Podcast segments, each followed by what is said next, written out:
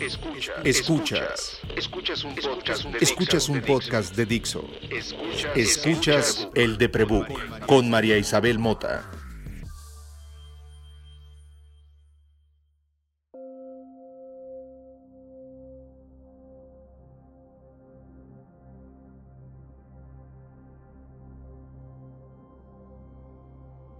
Si hay una palabra que se asocia rápidamente a la depresión es la soledad y el aislamiento. Uno no sabe qué fue primero, si el huevo o la gallina. Si porque estás solo te deprimes, si estando deprimido te aíslas. La realidad es que depresión y soledad van juntas como el café con leche. Puedes tomarlo solo, pero la realidad es que van más juntas. Yo tengo la fortuna y la desgracia de no tener familia.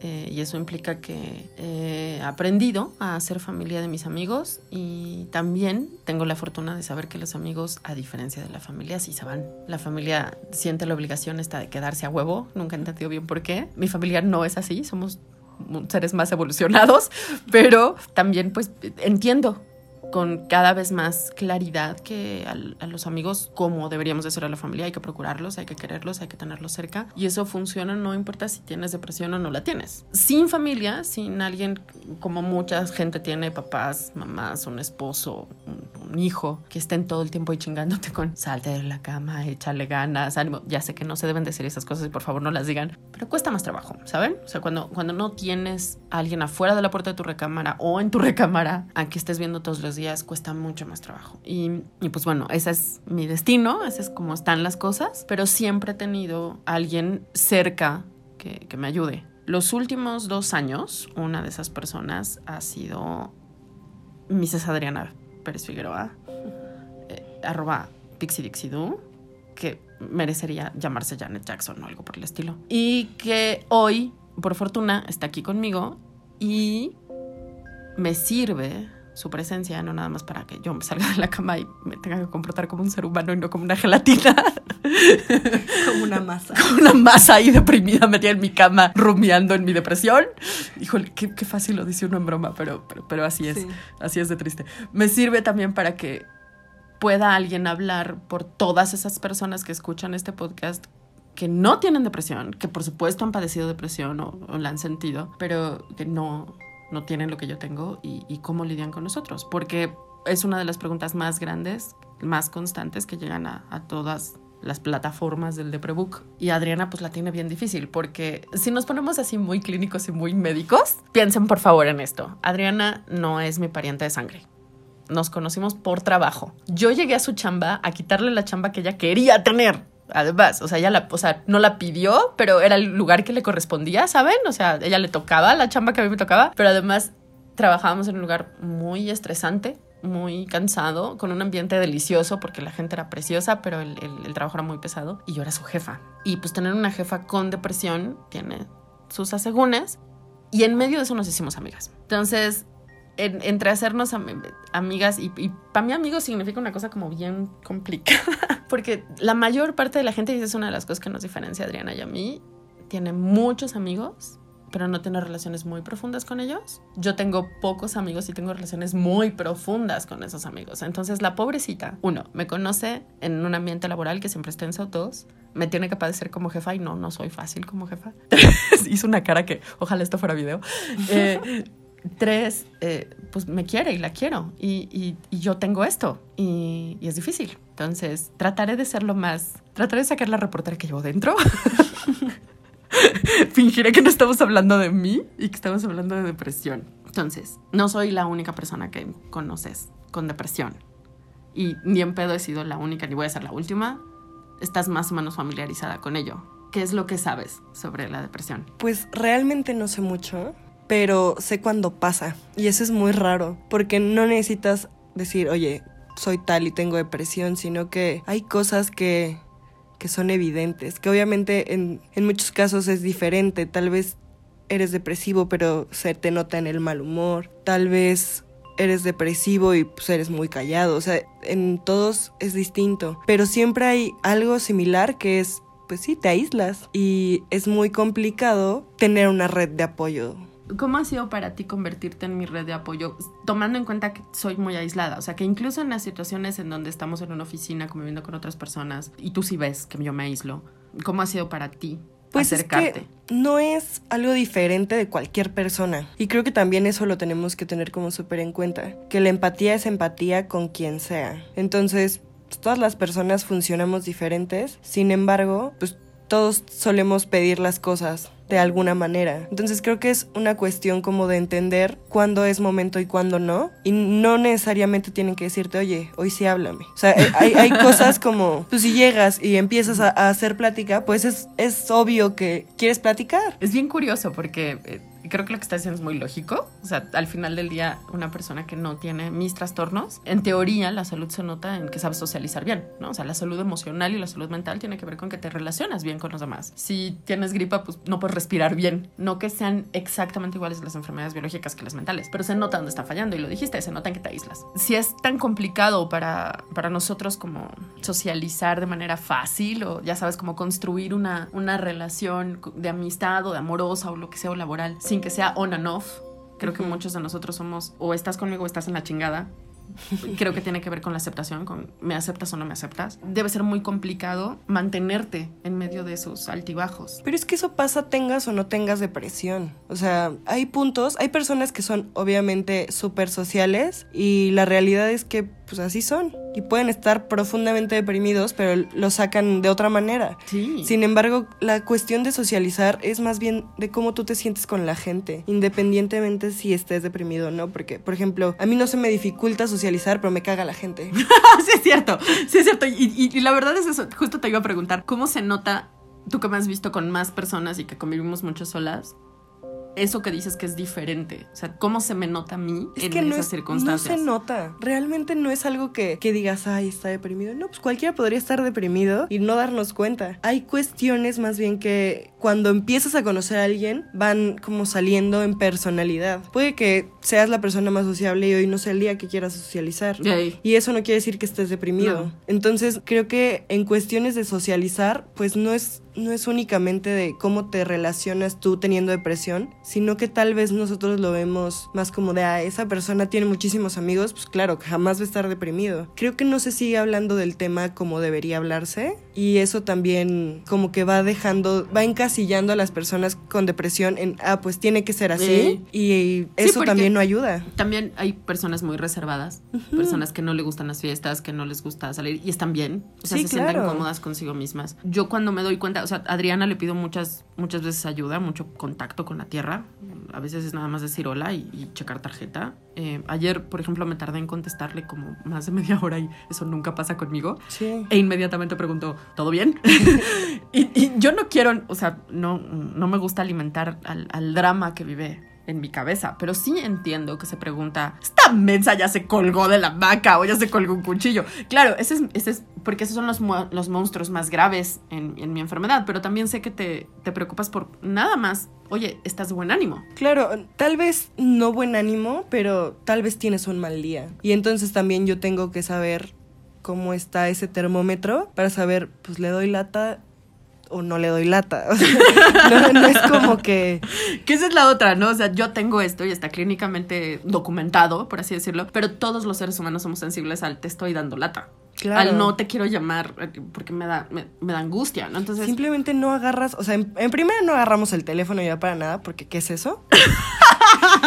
y es más fácil escribirle a la gente porque es menos invasivo y... Pero al final del día, pues, cada persona, con cada persona que tienes contacto, virtual o no, pues empiezas a conocer sus ritmos. y sus métodos de comunicación. Exacto, entonces, pues, si yo hablo con una persona que me contesta cada tres días, pues no se me va a hacer raro si me contesta en Claro. tres días. Sí, la frecuencia Pero- implica riesgos. Exacto. La frecuencia implica cambios. Y te, te dice algo como de la persona, pues no quieren que le estén chingando, tiene mucho trabajo y no es el día, ¿no? Entonces como que en esos aspectos sí es como, no me ha contestado en una hora, ok, dos horas, tres horas, bueno, esto ya no está en su rango esto no A es lo normal. mejor está dormida, a lo mejor está comiendo, a lo mejor tiene hueva, salió por un café. Apagó el teléfono, que es una cosa que hago a veces. ¿no? Entonces es más bien saber qué está pasando para entender, ah, me va a contestar en dos años, ¿no? O sea.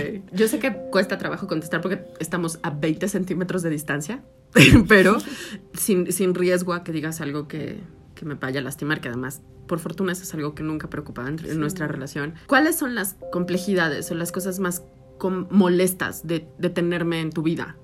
tomando en cuenta la depresión, por supuesto, yo sé que tengo mi carácter y que tengo, o sea, que a veces confundo el nombre de J Balvin y eso es imperdonable, pero, pero, eh, o sea, más allá de mi personalidad, ¿qué crees que de la enfermedad es lo que más te afecta a ti? Pues realmente no es que me afecte, es que, vamos, es una cuestión mucho de empatía y a veces no estamos acostumbrados a ejercer la empatía. No es algo que me complique la vida o que me cueste trabajo, porque realmente es cuestión de empatía entender de dónde vienen las cosas. Y creo que es más tener en cuenta qué monstruo está hablando para saber qué es lo que está pasando, sí, porque pues yo conozco gente que es súper insegura y te lanza reclamos ultra feos y es como, bueno, entiendo de dónde viene. Ajá. Entonces creo que hay que ser muy empáticos en esa cuestión de, pues a veces no, la gente no es culera por ser culera, es que algo está pasando. No hay algo que me conflictúe, creo que en, en, en nuestro trato. No, creo que todo lo, he, lo hemos sabido como hablar en su momento. Yo recuerdo con, con, mucha claridad estando trabajando donde nos conocimos la primera vez. Llegó un momento en que era muy cansado para las dos. Las dos estábamos muy de malas. A ti, tú cuando te saturas, cuando estás muy estresada, te empiezan a doler mucho la cabeza. Y, y pues bueno, a mí, ya sabes, me duele la cabeza todo el tiempo, me duele la espalda todo el tiempo. Pero creo que sí hubo un momento de mucha tensión entre las dos. Y creo que gracias a que nos queremos tanto, fue fácil entender, a ver, este pedo es la oficina, este pedo es no me gustó cómo me lo dijiste, y eso a lo mejor es nosotras, y, y creo que también complica mucho cuando estás trabajando con alguien y lo ves tanto tiempo, ¿dónde queda el tiempo de ser amigos o de, uh -huh. o de pasar? Entonces, como hemos tenido que vivir en esos escenarios distintas veces, hemos trabajado juntos en otros lugares, hemos trabajado en proyectos aparte, pero siempre nos hemos procurado, y la verdad es que eso es más tú que yo, espacios de solo convivir. Sí, es que eso es necesario en cualquier relación. O sea, a veces dejamos como muy encasillado que tener una relación es una relación de pareja, pero todas las relaciones, sea con tu papá, con tu hermano, con Son tu amigo, son relaciones y todas se tienen que alimentar y todas se tienen que hablar y todas pasan por malos ratos y por buenos Mm. ratos. El punto de todo eso es aprender qué te funciona a ti en la vida, en cada uno de tus, de tus roles, de si soy novia, cuándo voy a ser novia y cuándo voy a ser amiga y cuándo le voy a reclamar que no ha apagado la luz, este cabrón.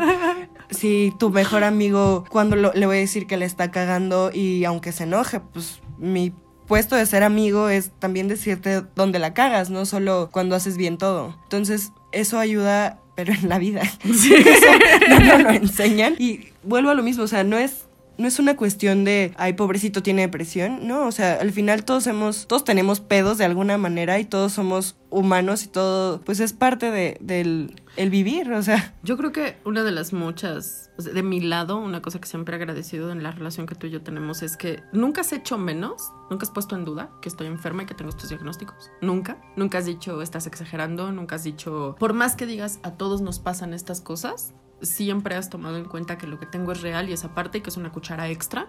¿No? O sea, como, pues sí, a todos nos pasa estar tristes, pero a ti encima traes esto y siempre has sido como muy clara en decirlo y eso me hace sentir validada. Creo que ese es un buen tip para los demás. Sí. Como, o sea, si, si la persona a la que quieres, si la persona con la que tienes esta relación del tipo que sea, te dice, tengo este diagnóstico y estoy enferma, entiéndole como una enfermedad y además asume pues que le pasan todas las cosas que a todos nos pasan. Sí, es que no, no por tener, llámese gripa o cáncer o lo que sea en medio de eso. Dejas de ser ese humano que tiene estas experiencias. Exacto, o sea, al final, aunque no tengas nada, pues puedes pasarla mal por pasarla mal y está bien, al final, si no la pasas mal, no vas a saber cuándo estás bien. Uno. Dos, no vas a construir herramientas para investir lo que venga porque vas a volver a pasarla mal. Aparte la vida es culera, o sea, sí, mana, ya sabes, o sea, la experiencia de usuario está mal diseñada. entonces ya. ¿por qué chinga estar viendo todo como bueno o malo? Por eso hay un arco iris y por eso hay una gama de, de- Grises. Sí, o sea, no, Y- no puede y ser No todas todo las en- tormentas son tormentas y esos tsunamis o son chispas. Sí. Y cada quien lo mide diferente y está bien. Otra cosa que creo que es útil es que tú me has visto tener ataques de ansiedad, ataques de pánico, me has visto estar en crisis grave psicótica, así de no me puedo mover, me escondí en el closet, no puedo sacar la mano de la recámara. Eh, creo que me has visto, pues, pues sí, en las, en las peores y en las mejores también. O sea, también me has visto trabajar como estúpida en Super Sharp y hacerlo bien. Y creo que esa es una cosa que a nosotros, a los que se nos nota un poco más, ¿no? Como estas, estas cosas que me pasan con las manos o los sonidos o tal, nos preocupan mucho. Yo porque soy una desfachatada y puedo ir en panza a una oficina, pero sí veo mucha gente que se aguanta el ataque de ansiedad o que se encierra en un baño y yo jamás haría es estas cosas diferente. contigo, o sea, de- de- contigo y con muy poca gente, por supuesto, pero cuando ha pasado eso, que pues, da miedo, ¿qué he hecho yo para que sea más fácil para ti manejarme? Porque sí es manejarme, ¿no? O sea, sí es. Sí, ahí sí. O sea, en la calle sí es. Si me pongo mal, es me pongo mal. ¿Qué he hecho yo para que sea más fácil para ti? Guiarme. O sea, independientemente de lo mal, siempre tu cabeza funciona de una manera que no entiendo aún. y, gracias. Muchos Sí, psiquiatras sí coinciden halago. contigo. Está cabrón porque a pesar de lo mal que puedes llegar a estar, siempre sabes cómo guiar a la gente. Y eso es algo que es como tener un Lego con instructivo. O sea, realmente. Lo más cool que me han dado en mi vida. Pero, por favor, denles un ejemplo, porque si no queda muy abstracto, ¿sabes? O sea, el- por ejemplo, el no sé dónde estoy, no me puedo mover, estoy en la calle, bla, estoy entalado. Desde ahí ya es algo súper bien que saber a dónde voy. O sea, de nada me sirve estoy mal y estoy en la calle. Ah, claro, porque a veces, muchas veces hay que explicarle a la gente. Muchas veces, pues no nos vemos muy seguido, vivimos con una distancia muy larga. Muy. No salimos mucho, no nada más por mi condición, sino porque salir es caro, dudes. Este, Vivir es y además, Adriana y yo somos como muy de estar en la casa viendo la tele, haciendo Netflix y nos gusta. Un café y con Exacto, eso somos entonces con eso somos felices. Pero muchas veces cuando tengo que salir, pues siempre le aviso. y, y es como un acuerdo que tengo con la gente que me cuida y me quiere y se preocupa por mí todos los días. Si voy a salir a la calle, todo el mundo sabe que tengo agorafobia. Voy a ir, este es mi coche, que ahora lo hacemos todas las mujeres por lógica. Sí. Pero voy a ir, voy acá, voy a caminar de aquí a acá. Siempre le estoy avisando. Voy con tal. Y, y sí me ha pasado estar en la calle sola y no, pues, no poder caminar, no poder moverme, ¿no? Entonces, si es verdad, no, no entiendo cómo lo hago, pero abro el celular eh, y la, la busco a ella. Hay y- veces que ni siquiera es como decir estoy mal, es te Oye, mando la sí. ubicación y es como de estás bien en el teléfono así como como Sí, los cavernícolas A veces no a decirte, estoy mal. A veces o una más- nota de voz y Sí. es como de está pasando esto y tengo ya la ubicación es como de ok puedo ir De- De hecho, me acuerdo muy bien que un día te dije, no he salido, tengo que salir, me quiero obligar. Y me dijiste, no, te regresas. ¿Te Sí. acuerdas de ese día? sí ibas a ir ¿Quería salir a la zona rosa o quería...? ibas no- a ir por un café a no sé dónde y habías tenido unos días muy malos y te dije que no que, que no había Me manera mandó de regreso a la casa. O sea, quiero que entienda que ella estaba no sé dónde. O sea, no yo tengo idea sabía- si estaba en su no casa sabía o ni dónde estaba. estaba pero me acuerdo Sí, muy y bien me de dijo, eso. no, te regresas a tu casa y Mañana pones la ya lo ubicación. intentas, o Así. sea. Y uno tiene que hacer caso. Uno tiene que hacer caso porque al final del día, Adriana, mi nana, Daniela, la gente que está cerca de mí, es, es la primera que va a recibir una llamada si yo termino en una patrulla porque tuve un ataque ansiado, porque me atropellaron o porque Lo que me caí sea. o lo que sea. O sea, son las primeras personas que se van a enterar. Y yo no tengo derecho a meterlos en pedos. O sea, es, es mi gente. Sé que si los meto en pedos, pues ni pedo así es. Pero no tengo derecho a alterar su vida, es lo que siempre digo. Y siempre hablamos de eso, ¿no? De la responsabilidad que yo tengo de saber que estoy mal y, y de avisar para causar los menores problemas posibles. Y eso creo que lo hacemos todos Ay, no, ¿eh? o sea, manera. no, no que me eche yo flores, pero sinceramente creo que no todos Son tan conscientes, tan eso humildes sí. o tan es que es mucha humildad, Adriana.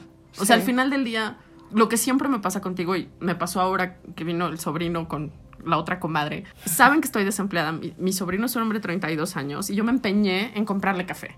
Y estábamos peleando, ¿no? Y yo eh, estábamos un cucurucho peleando y terminé diciéndole a los chicos del cucurucho, nadie le recibe dinero a Luis Adriano, los acuso con Giovanna, ¿no? Que es la dueña del cucurucho. Y Luis Adrián dijo, you're dropping days. Tenemos poco chance como adultos que crecimos, que te llevo 13 años, no son muchos, pero en este país podría haber sido tu madre.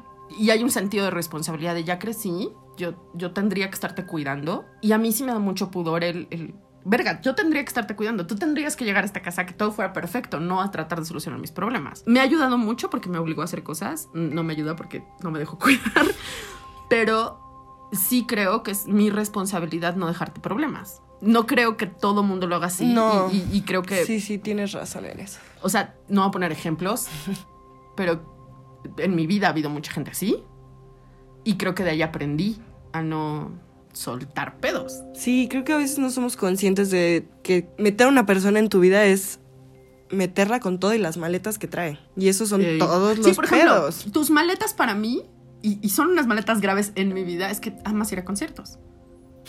O sea, tú, tú trabajas para pagarte para ir a conciertos, es la verdad. sí O sea, para comprarte legos y para, para vivir y esas cosas, ¿no? O sea, tienes cosas que pagar, pero tu chamba es quiero ir al Corona, quiero ir a... Yo no sé nada del circuito de conciertos, lo sé porque cuando hay trabajo de eso y, y por Adriana. Entonces Adriana que no tiene ninguna responsabilidad para conmigo. No soy su pariente, no soy su mamá, no la mantengo, no nada. Es, ya llegué, estoy en el aeropuerto, me voy a quedar aquí, este es el Airbnb, voy a llegar con esta persona y prende su Live 360 mientras el concierto y, y yo estoy ahí viéndola porque me pone muy mal porque vivo en este país y me asusta mucho lo que le pueda pasar. Entonces, como que esa es tu parte de responsabilidad Sí. para conmigo. Y, y bueno, Adriana tiene la fortuna de tener familia, entonces no quiero saber cuántas No personas sé si nos fortuna, pero hay veces que no, no es tanto fortuna, es que pues pasó y ya. Bueno, creo que eso que dices de que la empatía y de que a todos nos toca igual es importante. Creo también que informar, que- o sea, que las personas que estamos enfermas tenemos que estar muy bien informadas Claro. para poder decirle a quien escoge estar en nuestras vidas. Y eso es enfermo de cualquier cosa. O sea, sí, necesitas cosas especiales. Además, eres un ser humano como todos y cagas y comes y haces todo Sí. lo que todos hacemos. O sea, independientemente de eso, si te gusta el café de un modo, pues le dices a la otra persona. Si tienes que pasarte dos semanas solo al año porque así eres, pues le dices a la otra persona y no estás esperando que sea diferente. Ey, Y así le das su espacio y tampoco abandonas a la gente. ok, ¿qué tip le puedes dar a las personas que están en tu situación? Con alguien que quieren mucho y que conviven mucho y ¿qué les puedes decir para porque te saturo, Adriana, o sea, yo sé que me quieres, pero te saturo, o sea, si hay días en que quisieras, ¿por qué me estás escribiendo esto? No no no voy a poner palabras en tu boca, pero pues, Realmente no creo que eres de las pocas personas a las que siempre les contesto tarde a veces porque se me va el pedo Ok, de todo. quiero que sepan que ya no soy su jefa, no le estoy pagando para que diga cosas bonitas de mí, pero o Pero sea, sí, me- la verdad, honestamente ya, sí, siempre me ha cagado hablar por teléfono. Ahora, últim- los últimos cinco meses me da una hueva eterna contestar los mensajes por donde sea.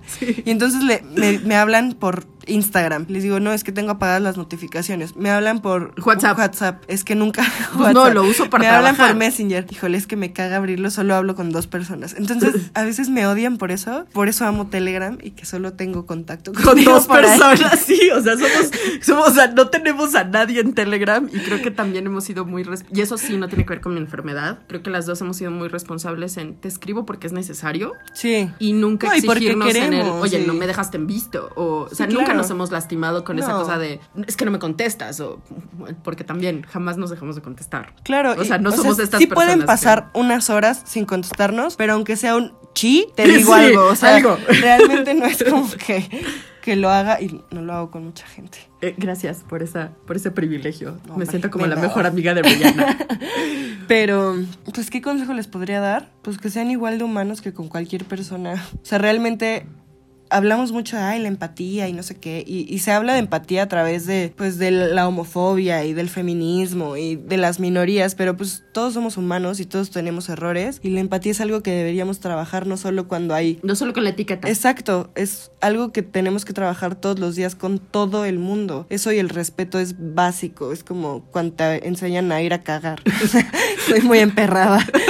Oye, creo que, creo que sí, creo que hoy, hoy algo pasó en el baño de esa casa, no sé. No, es pero que, es- o sea, me, me molesta, mira, me molesta porque venía pensando que siempre que me subo al metro o me subo al metrobús, siempre hay alguien que necesita un asiento y la gente bien pendeja dice, pues este no está reservado, no pendejo, pero lo necesitan, o sea, Sí. y eso no sabes cómo me emperra, y eso es empatía, y es respeto, y es educación, y ¿qué lo crea ¿Los Carajo. criaron las vacas o qué pedo? Las vacas tienen más empatía. Exacto, y respeto, pero bueno. En fin, ok. Eso es una. Y yo creo que la otra, pues construir relaciones como con cualquier persona. Al final no sabes si tú vas a padecer algo. Sí, Y creo es la que chinga. O sea, la depresión puede afectar a quien sea. mi mamá decía, nunca hagas algo que no quieres que te hagan y viceversa. O sea, si quieres que te hagan todo chido, pues da lo mismo. No es, no es como que esperes recibir todo si no mereces nada. Y eso. Ya. Drop mic. Eso sí estuvo muy drop mic. Su mamá era muy sabia. La hizo a ella y me la prestó a mí después. Eso me hace muy feliz. Bueno, pues espero que esta ojito de perspectiva a la vida de esta loca, visto desde alguien más, sirva de algo y, y que por favor no estén acosando a Adriana con, oye, ¿cómo le haces para soportar a María? Ya, ya oyeron que no le gusta contestar mensajes, por favor no la molesten. Es que no me- o sea, si no son tweets cagados o No, no, memes sí. o GIF, la Sí. neta, ¿para qué viven? Exacto, si no van a mandar gatitos y perritos felices, ¿para qué? Pero bueno, eh, muchas gracias, no solamente por aceptar hablar en el podcast, sino porque pues básicamente yo te digo rana y tú dices ¿A dónde? ¿En qué pinche estanque? Y porque me Adriana me ha enseñado dos eh, máximas con las que me he mantenido protegida los desde que la conozco. La primera es, todos somos iguales. O sea, esto que dice ella de la empatía lo dice siempre. No importa que, o sea, me vale madre si tienes depresión. Me lo ha dicho así, o sea, es que me vale madre. Eres un ser humano. Es que al final, Y- el- un padecimiento no define quién eres. Exacto. Eso es un pedacito de ti. Y así como Y es que aunque defina quién eres, sigues antes que siendo tu padecimiento, Sí. sigues siendo un ser humano. Entonces, esa es la primera. Y la segunda es, si no es recíproco, no es chido. Si no, Si no, si no Sí. es parejo, no está padre. Entonces. huyan, huyan de ahí. O sea, si Alerta, tienen un, un novio que nada más quiere que vayan a su casa y él no quiere ir a la suya, córranlo a la verga. Perdón, no sé si puedo decir. Ay, verga. claro que puedes decir, güey. Pero, o sea, si no es el, el mismo esfuerzo, Sí, si no. no. es el mismo, si no estás poniendo lo mismo de tu parte, porque a todos nos cuesta querer al otro, porque pues uno sen- sentirte querido es, es muy que- sabroso, pero hacer cariño al otro, por eso en los 50 le decían hacerle el amor a alguien y no se referían a la cama, se referían a pasar tiempo con alguien. Claro. Entonces, si no estás dispuesto a invertir en el otro, no te metas. Y si estás recibiendo más, salte, cabrón. Y, y- Sí, también eso es, es una cuestión que, o sea, pues sí, me, me apapachan mucho y así, y pues yo no doy nada. Sean responsables. Responsabilidad afectiva, la verga, ya. Sí, o sea, nos surge, nos surge dejar de quejarnos de que nadie nos quiere y pues mejor ver por qué no nos quieren, ¿no? Sí. sí. ¿Para qué están en un lugar donde no pueden dar lo mismo? Porque eso también, pues está mal y van a hacer sentir mal a alguien y al final se los van a regresar. Jaja, jaja. Eso está pinche, pero pues sí, es Pues verdad. sí, pero pues al final si eres culero, el universo es sabio en El- esas es- cosas. y, y- y no, es, no es ni siquiera venganza, es que no No, aprendes a la buena o aprendes a la mala y das lo que recibes y Exacto, recibes lo que das das. lo que recibes. Entonces, al final hay que hacernos responsables de nuestras culeradas, pero también de las cosas buenas que hacemos. Así que si ustedes no tienen nada, si tienen la fortuna de ser neurotípicos, pues cuídense mucho, quiéranse Seguro mucho, tienen, aunque sea gripa. cuiden a sus amigos. Si ustedes tienen una enfermedad y la conocen y la saben y saben cómo se representa, cómo habla en frente de los demás, cuídenlos, cuídenlos, háblenles, hagan su mejor esfuerzo por darles guía y nunca, nunca, nunca se olviden de decirles lo mucho que los quieren, lo muy agradecidos que están por, por lo que hacen por ustedes. Y muchas gracias, Pixidu. Adiós. Pueden escuchar este podcast en Spotify, iTunes, Dixo.com todas las semanas y pueden escribirme a arroba el de Prebook en Instagram y en Twitter, porque como ya oyeron, nos fastidia escuchar mensajes en todas las plataformas. Miren, a menos de que se estén encuerando en un video mensaje en Telegram, vale la pena. No, no, a mí no, a ella sí, pero a, a mí el de Prebook no me manden esas cosas, gracias, bye.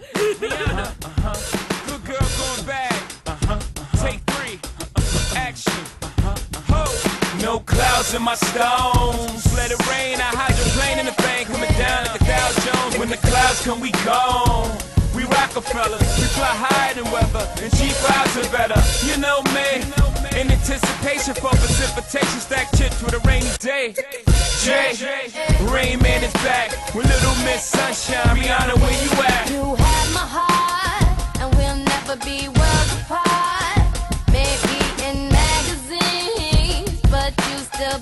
star. Baby, cause in the dark, you can't see shiny cars.